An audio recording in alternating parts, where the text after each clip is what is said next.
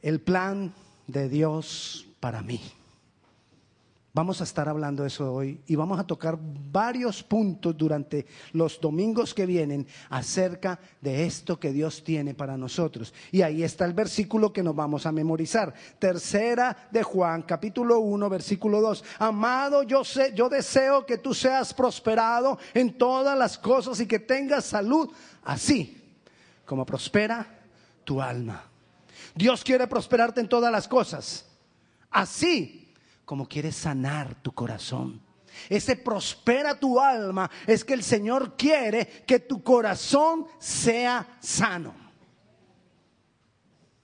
Ay, pastor, yo estoy sano. No, ya me di cuenta que no. Solo con esa actitud, ya sabemos que quizás no. Mira lo que dice el Salmo 147. Salmo 147, si tú quieres lo buscas, si tú quieres lo lees en la pantalla o si tú quieres sencillamente lo escuchas, yo te lo leo. Salmo 147, capítulo 3. Perdón, Salmo 147, versículo 3. Él sana los quebrantados de corazón y venda sus heridas. Eso es parte del plan de Dios para ti. ¿Qué es parte del plan de Dios para ti? Que Dios quiere sanarme.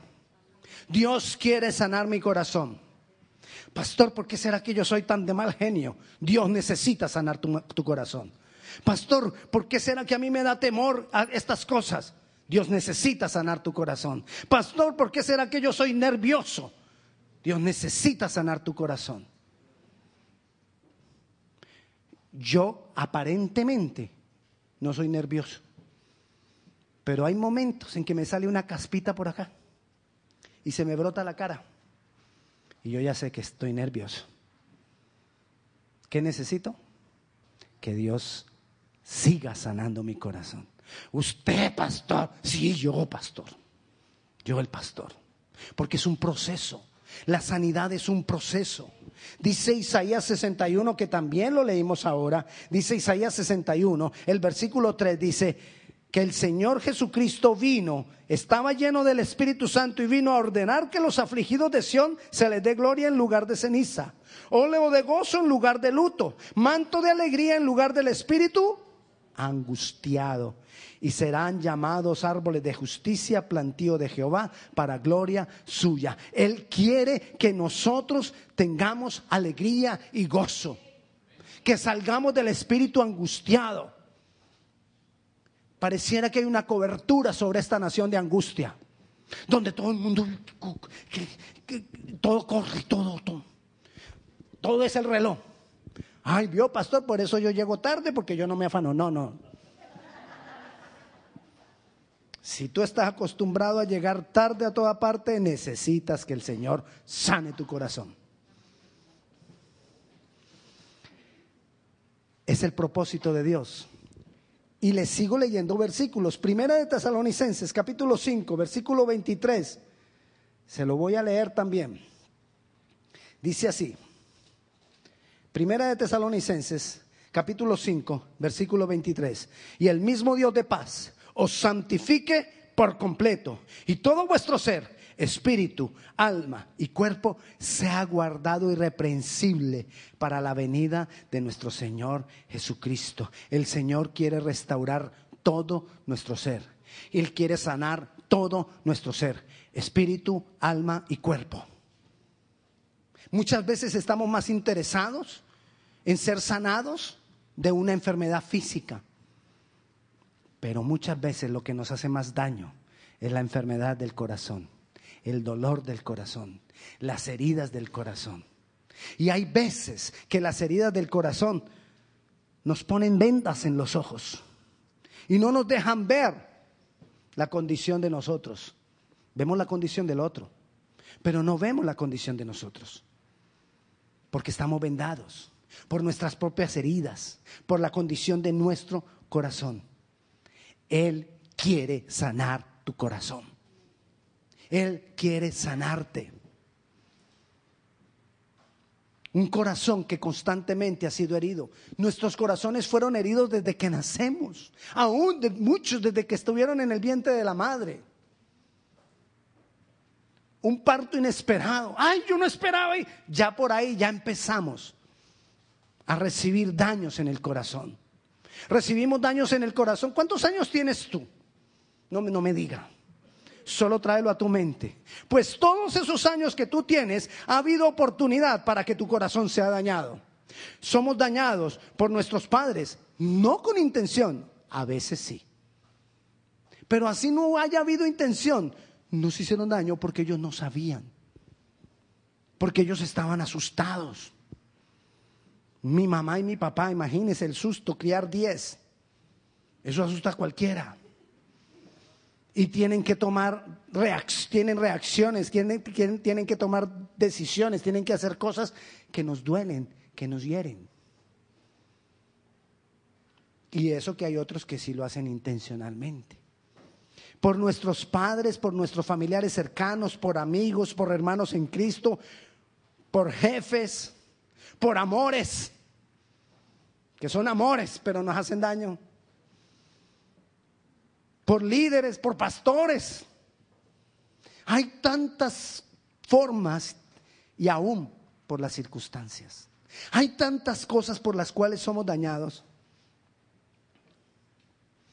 Entonces, las heridas que no han sido sanadas hacen que nosotros tengamos cierto tipo de reacciones. Le doy un ejemplo, lo hablaba el jueves con los que estábamos ahí en la, oración. Si a usted, un hombre llamado, deme un nombre que no, que no, que no haya aquí en la iglesia, porque si digo un nombre, Tom, ok, Tom. Imagínese, si a usted de niño le hizo daño un tal Tom y le pegaba Tom y Tom y Tom, Tom. Ahora que usted está grande, usted olvidó eso supuestamente. Y vienen y le presentan. Su hija viene y le dice, papi, tengo un novio. Se llama Tom. Ya usted con oír ese nombre, ya, no, ese muchacho no me gusta. ¿Por qué? Porque había una herida en tu corazón que no fue sanada y ya tienes una reacción. Muchas veces no es Tom. Para algunos es todo lo que represente autoritarismo, todo lo que represente autoridad. Para otros es todo lo que represente sentimentalismo, sentimientos. Es que yo, yo no me voy a dejar de ninguna mujer.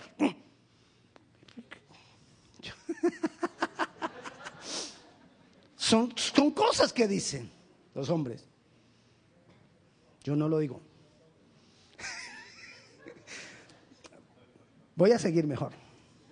Entonces, las heridas del pasado nos hacen tener cierto tipo de reacciones y nos van controlando y no nos damos cuenta que estamos siendo controlados por las heridas del pasado. Pastor, para usted es muy fácil decirlo porque es usted no ha vivido lo que yo viví, ni quiero vivirlo.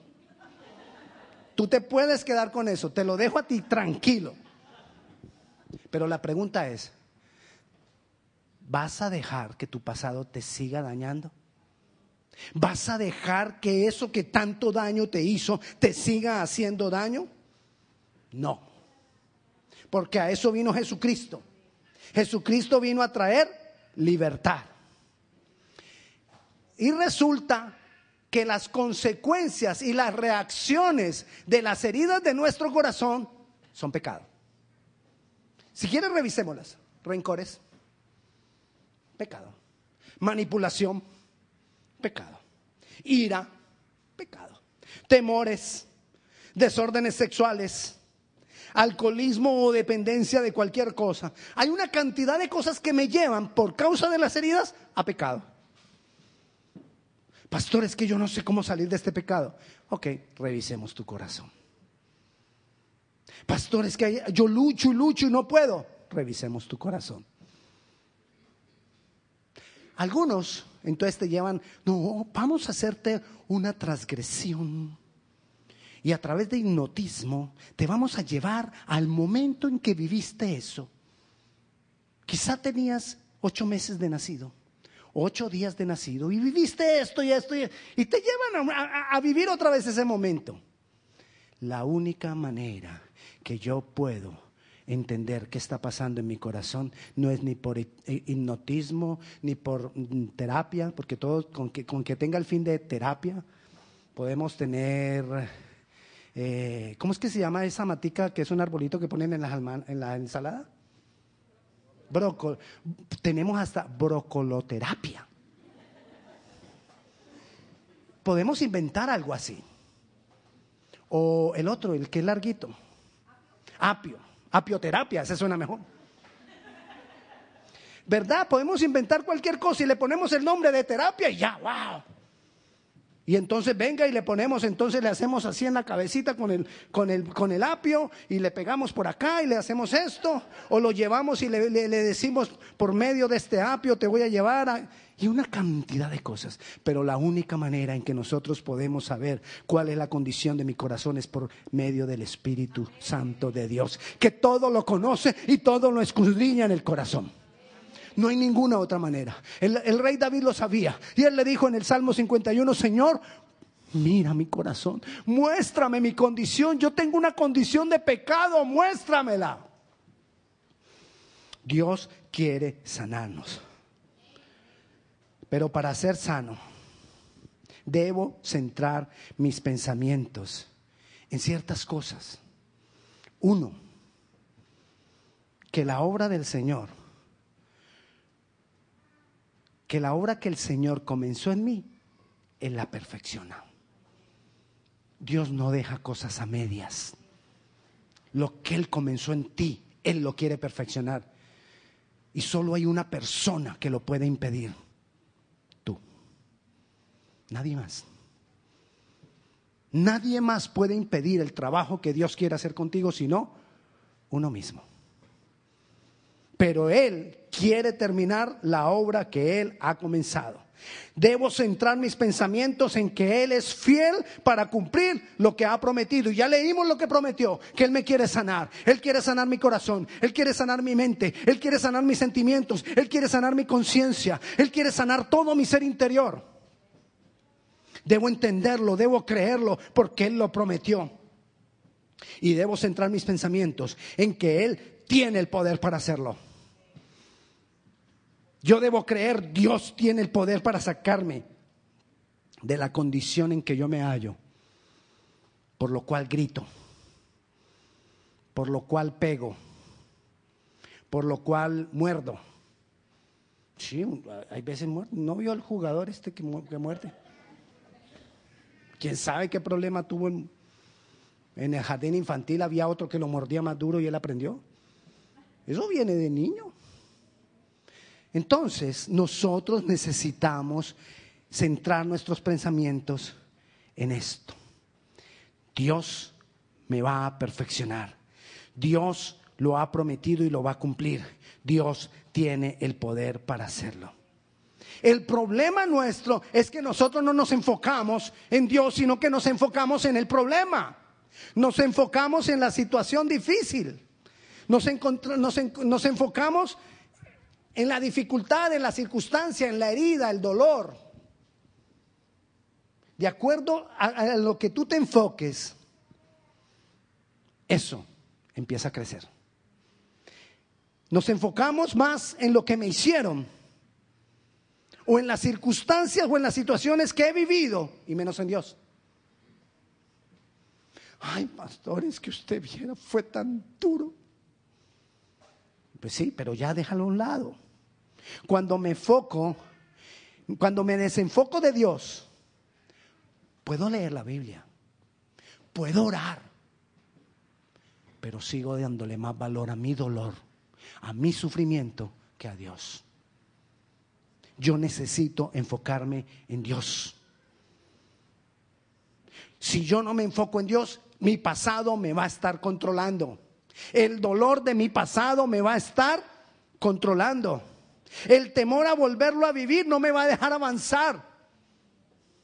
Hermano, mire, usted por qué no ha, usted es bueno para esto, ¿por qué no hace este negocio y esto? Que usted es muy bueno para eso. No, pastor. Hay algo que no me deja. Y se pone uno a investigar y resulta que es que él ya tuvo una pérdida y ya por ahí él negado. No y no y no.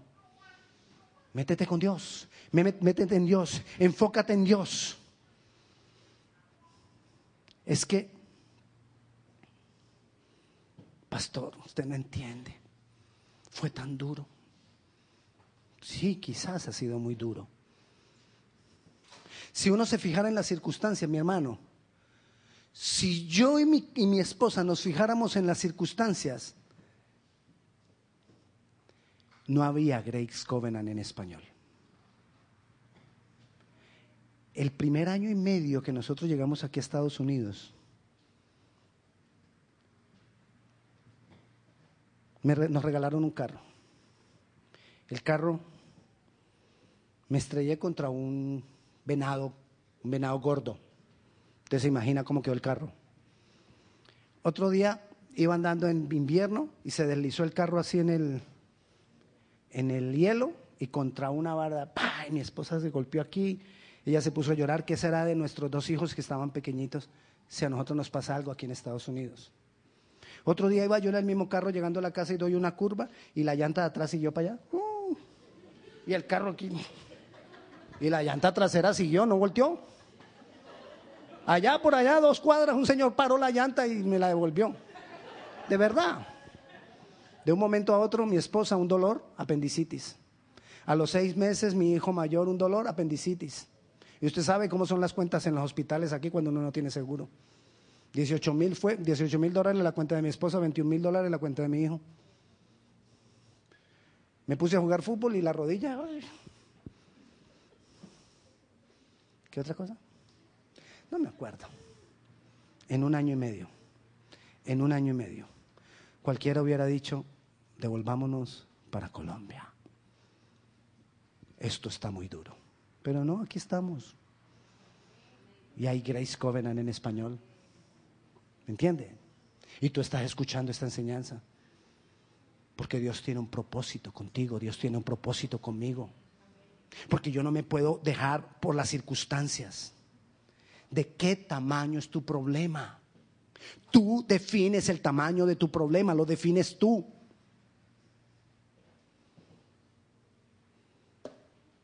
Imagínate que este, no necesito algo más grande, esto.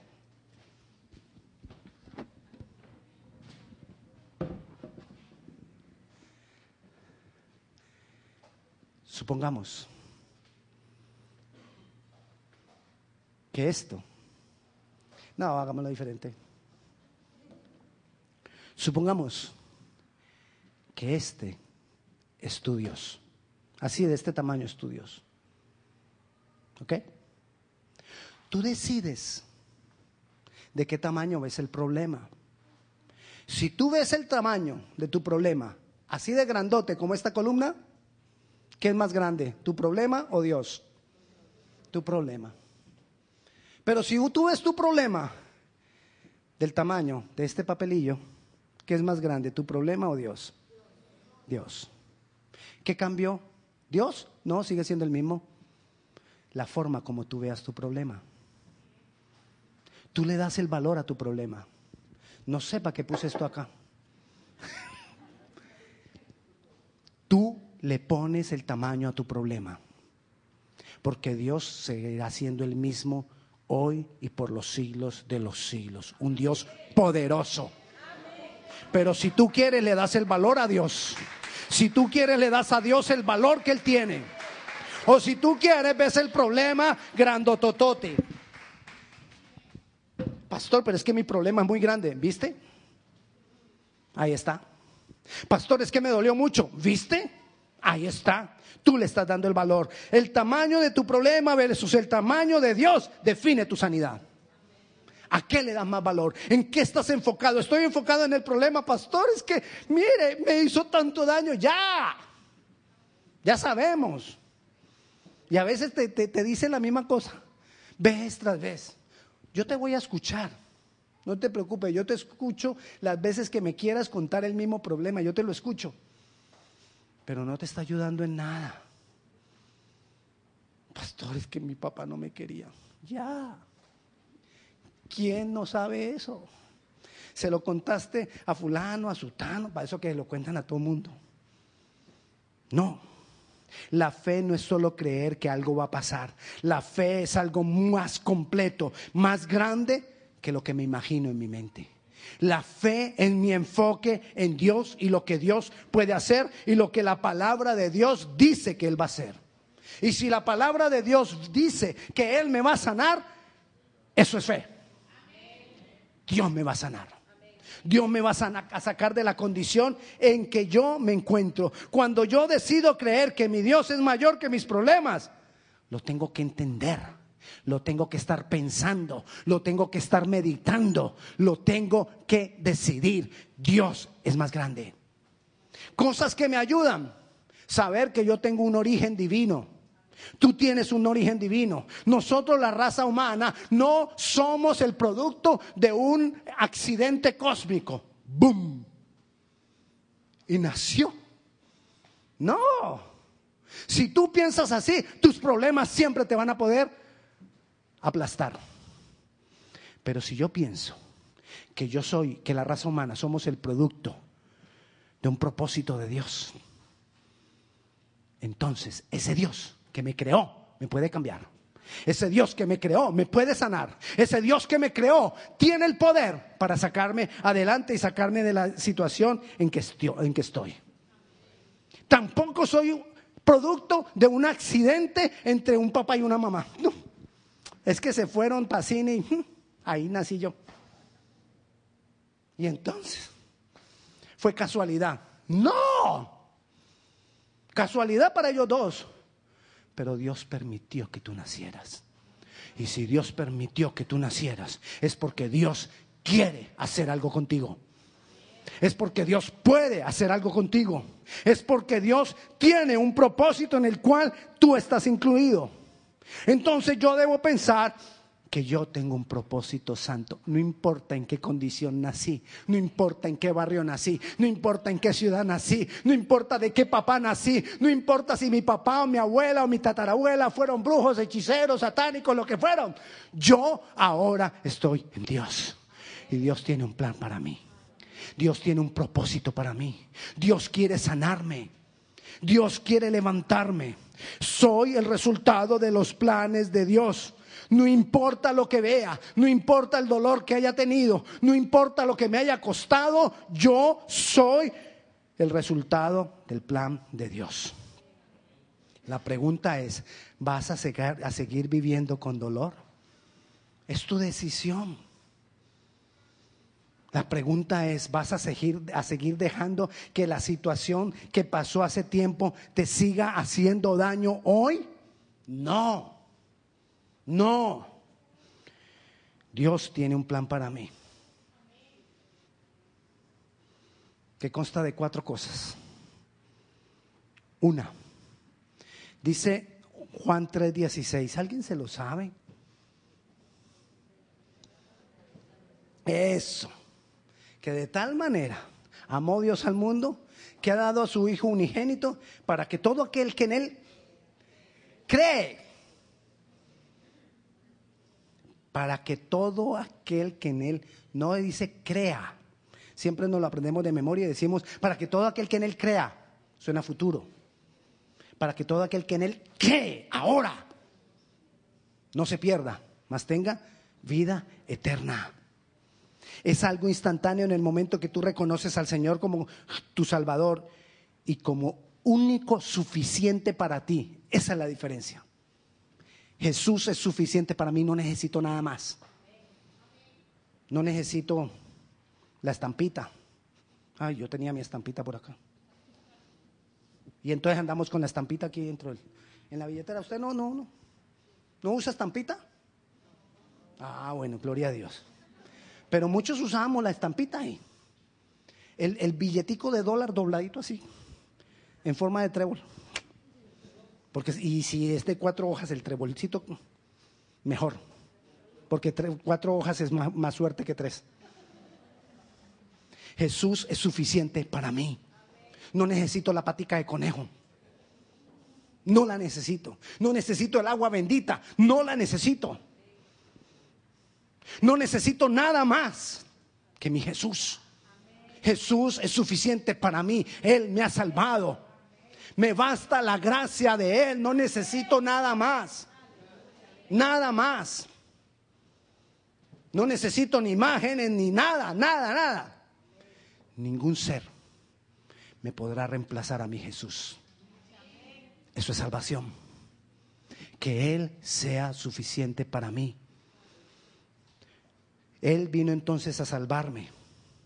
Él vino a sanarme.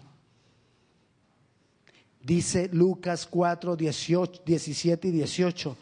Lo dijo Jesucristo. El Espíritu del Señor está sobre mí. Lo leímos ahora en Isaías. Vamos a leerlo en Lucas, eh, perdón, en, sí, en Lucas 4, 17. Jesús lo dijo, lo leyó de Isaías. El Espíritu del Señor está sobre mí por cuanto me ha ungido para dar buenas nuevas a los pobres. Me ha enviado a sanar a los quebrantados de corazón. ¿A quién vino a sanar Jesús? A mí. Porque tengo dolor, porque mi corazón fue quebrado, fue quebrantado. A pregonar libertad a los cautivos. ¿A cuáles cautivos? A mí, porque a veces vivo cautivo del rencor, vivo cautivo de la ira, vivo cautivo de... Tú sabes cuál es el pecado que te quiere controlar. Dar vista a los ciegos. Recuerda que ahora le decía que muchas veces el dolor de mi pasado me pone vendas y no puedo ver. No puedo ver mi condición. Veo la condición del otro, pero no veo la mía. Veo la condición de mi esposo, pero no veo el mío. Veo la condición de, del vecino, pero no veo la mía. Nos pasa comúnmente. Como el esposo que se levanta, se asoma por la ventana eso pasa, este ejemplo es de nuestros países porque aquí no se usa casi. Y la vecina había puesto a colgar las sábanas, las había lavado y las tenía secando ahí. Y se asoma el tipo por la ventana y le dice a la esposa, hmm, esa vecina tiene esa sábana de acurtidas amarillentas. Bueno, al otro día la señora, la fundas, lavó las fundas, lo que se le pone a la almohada. Y se asoma el hombre por la ventana y, hmm, esa señora tiene esas fundas curtidas, amarillentas. Ay, no gas. Y así. A la semana siguiente, volvió y se asomó. Y le dijo a la esposa, ¡Ah! mira, tiene las sábanas blanquitas. Le dice la esposa, no, es que yo limpié las ventanas. Esa es la condición de nuestro corazón las sábanas curtidas, las fundas curtidas. Y lo que estaba curtido era por donde yo miraba. Esa es la condición de nuestro corazón. Pero dice aquí la palabra que el Señor vino a dar vista a los ciegos, a quitar aquello que me hace ver lo curtido del otro, lo desteñido del otro. Ay, a mí no me gusta el pastor, el pastor es como, a, rato se me destiñe. Es, es un decir que hay como que no me funciona, como que... Pero no, quizás no es el otra, no es la otra persona, somos nosotros mismos. El Señor vino a sanarme de eso, a pregonar libertad a los cautivos, a los vista a los ciegos, a poner en libertad a los oprimidos. A eso vino el Señor a traer libertad de todo lo que me oprime, del temor que me oprime. Hay verdugos que están viniendo sobre mi vida a no dejarme vivir tranquilo. Y uno de los verdugos cuando yo no he perdonado es el rencor. No me deja. Ay, porque le va bien a ella. Voy a orar más. Y vamos, voy a orar más. Pero estoy mirando envidia bueno, pero sigamos, que es que eso, eso, eso del perdón es más adelante, próximo domingo, quizás. El Señor entonces, Él conoce, solo Él conoce, porque ni siquiera nosotros, solo Él conoce el dolor que está manejando tus reacciones. Solo Él, nadie más. Él vino a salvarme, Él vino a sanarme, él vino a santificarme, ya lo leímos en Primera de Tesalonicenses 5:23, que Dios quiere que todo nuestro ser, espíritu, alma y cuerpo sea guardado irreprensible para la venida del Señor. Todo mi ser, espíritu, alma y cuerpo, Él me quiere santificar. Pero Él no me va a santificar si antes no me salva y no me sana. Es un proceso. Primero me salva, me convence que Él es el único suficiente para mí y a través de nada más hay salvación. Me convence de eso. Luego empieza a sanarme. Ese sanarme es un proceso en el que yo voy caminando. En ese mismo proceso que me va sanando, me va santificando. Porque al irme sanando, como me va sanando, entonces mis pensamientos van siendo sanos también. Y cuando son sanos mis pensamientos, mi conciencia se activa. Y mi conciencia tiene la labor de decirme cuando estoy haciendo lo malo, cuando estoy haciendo lo incorrecto. Hay veces que la conciencia no funciona. Porque estoy ciego, viendo la sábana curtida del vecino sin saber cuál, cuál es mi condición. Salvarme, sanarme, santificarme, para con eso poder usarme. Entonces Dios te salva. Empieza ese proceso de sanarte va santificando tu manera de pensar, va quitando el rencor, va quitando la ira, va quitando el dolor, va quitando la falta de perdón, va quitando todas esas cosas y entonces nos salva, nos sana, nos santifica. Y ahí dice, estás listo para servirme. Sírveme. Sírveme. ¿Qué sacamos nosotros con cantar? Te glorificamos, Rey. Voy a venir a audición el jueves. ¿Qué sacamos nosotros con cantar eso? Si verdaderamente no le estamos sirviendo. Porque así como miro al vecino que tiene la sábana curtida, voy a tratar de ayudar a alguien a salir de su problema por dentro diciendo, ah, poco problemas que tiene.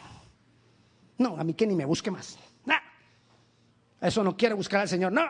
Y con una cantidad de actitudes que a nadie ayuda.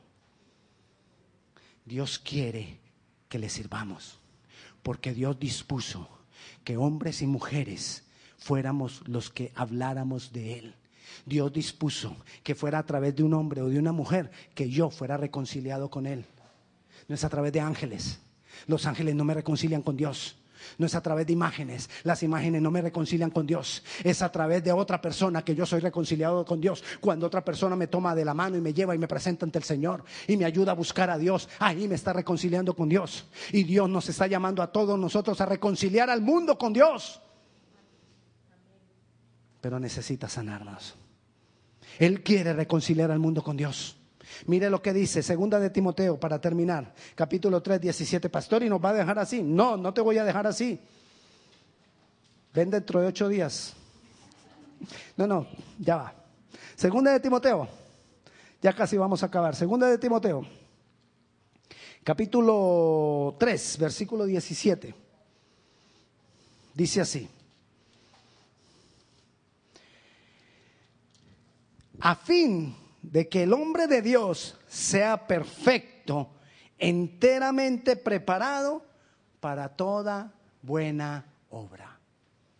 Dios quiere salvarte, Dios quiere sanarte, Dios quiere santificarte, a fin de que tú seas perfecto, enteramente preparado para que Dios te use como fuego, como martillo, como herramienta en su mano Dios está buscando hombres y mujeres para usarlos. Dios está buscando hombres y mujeres para hacer milagros. Dios está buscando hombres y mujeres para reconciliar al mundo con Él. Dios está buscando hombres y mujeres para extender el reino. Dios está buscando hombres y mujeres que se dispongan, como hablábamos hace ocho días, hombres y mujeres que le digan, Señor, heme aquí, envíame a mí. Pero necesita sanarnos. Así que la invitación hoy es que le digamos, Señor, revisa mi corazón Revisa, el dolor que hay en mí, muéstrame. Muéstrame mi condición, Señor. Quita la venda de mis ojos y sáname. Estamos hoy comenzando una enseñanza de varios domingos. Pero creamos, Dios quiere hacer la obra conmigo. ¿Cuánto lo cree? ¿Vio? La mitad. Vamos a decírselo al Señor.